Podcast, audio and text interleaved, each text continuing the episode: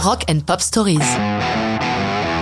Rod Stewart, I Think I'm Sexy, 1978.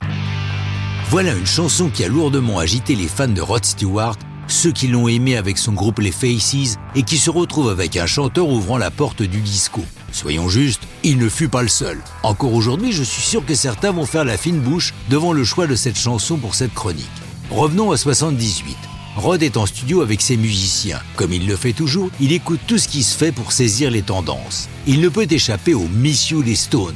Il explique à son équipe qu'il cherche à faire un titre pouvant sonner disco, mais comme les Stones, sur fond rock. C'est un batteur, l'excellent Carmina Pice, qui va lui procurer ce qu'il cherche. Il nous raconte. Rod disait toujours Je voudrais une chanson comme ci ou comme ça. Rentré chez moi, j'ai trouvé quelques accords et une mélodie. J'ai été au studio de mon pote Dune Hitchings, bien équipé en clavier et drum machines.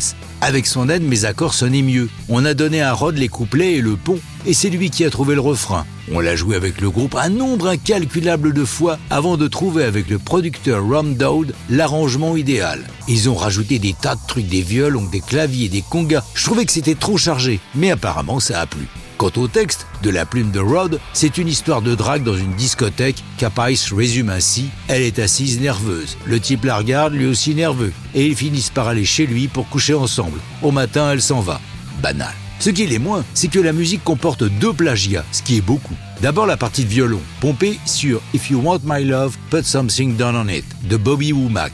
Mais Womack était au courant et ne s'en formalisera pas. Mais le plus important, c'est l'emprunt fait à Taj Mahal, chanson du Brésilien George Ben, qui attaque Stewart en justice. Il gagne, et en réparation, Rod Stewart verse ses droits d'auteur à l'UNICEF. S'il se contrefout des critiques, notre rocker Cockney se défend de toute volonté de plagiat. Dans son bouquin Rod the Autobiography, il écrit Dès que j'ai eu connaissance de l'affaire du plagiat, j'ai protesté de mon innocence. C'était pas comme si je m'étais dit oh, je vais pomper ce Brésilien, personne ne s'en apercevra. Non, cette mélodie s'est installée dans mes mémoires et a soudain refait surface. C'est un plagiat inconscient.